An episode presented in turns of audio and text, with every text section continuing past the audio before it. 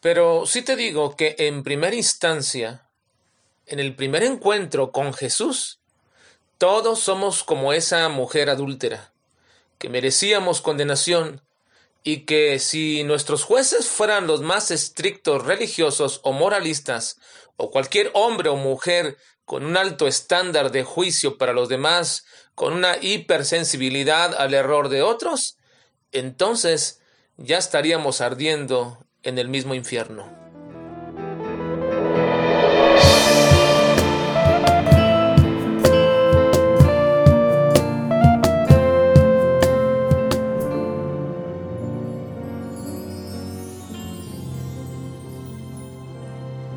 Estamos en la parte 61 de nuestro estudio del libro de Juan, en Juan capítulo 8, y ahora veremos los versículos 12 al 20 bajo el subtítulo Qué bueno que nuestro juez es Cristo y no un hombre, porque su juicio es justo.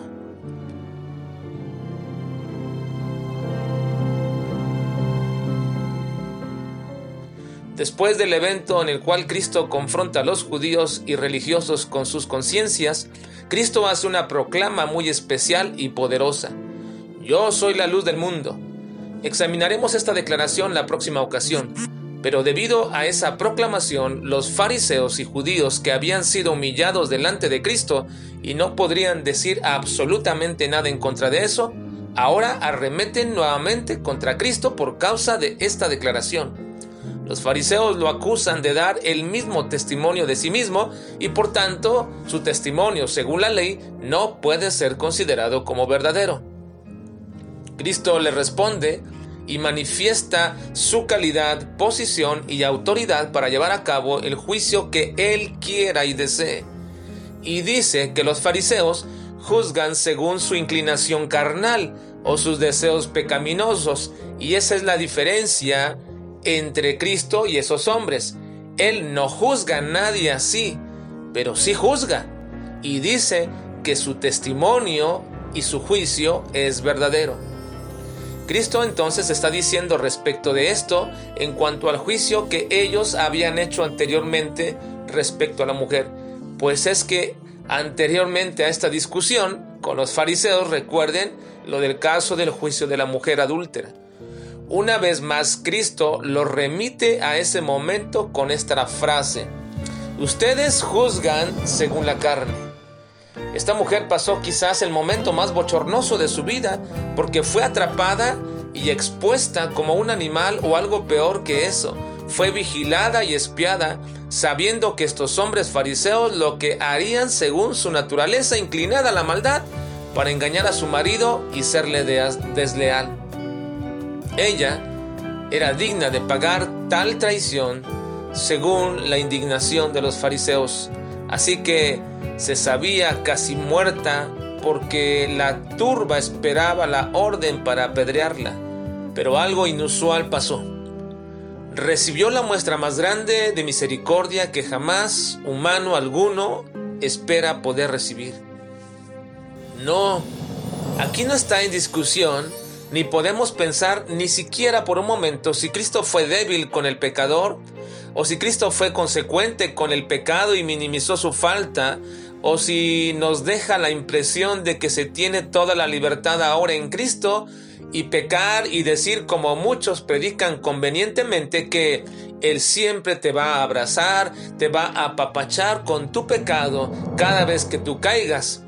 Yo no lo creo, ni predico eso y ni siquiera trato de presentarte a ese Jesús que todos quisieran, porque esa no es la verdad doctrinal enseñada por Cristo a través de este evento.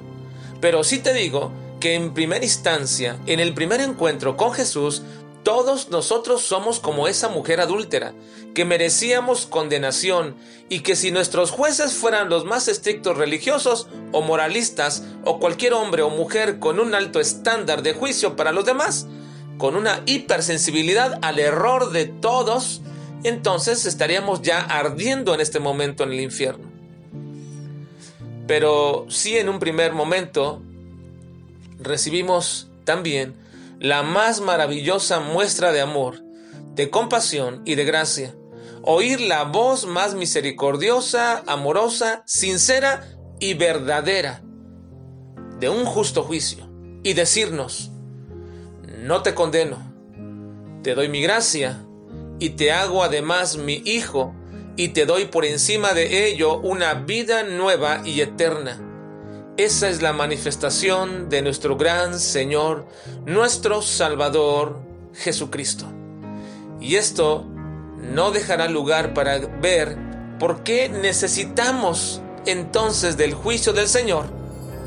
Porque con la misma mano que deja caer el mazo de la sentencia por el pecado, es la misma mano que abre nuestra celda del mismo pecado a una verdadera libertad, debido a que Él ya pagó por ese pecado. Esta mujer debió experimentar algo inusitado, jamás, jamás sentido por ella. La verdadera libertad no solo fue librada de morir, sino ahora, y estoy totalmente seguro de que esa mujer experimentó la libertad de sus más bajas pasiones, de la inclinación de su naturaleza depravada que la conducía a serle desleal a su marido.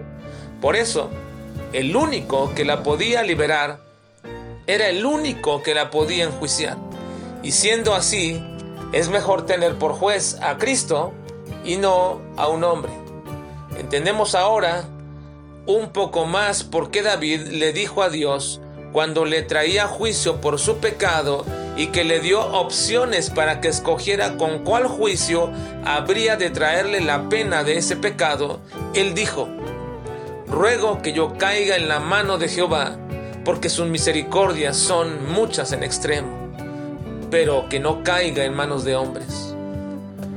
Hermanos, hermanas, la mano de Cristo enjuicia, pero es la misma mano que liberta, y por ello Cristo proclama una vez más, porque si el Hijo os libertare, seréis verdaderamente libres.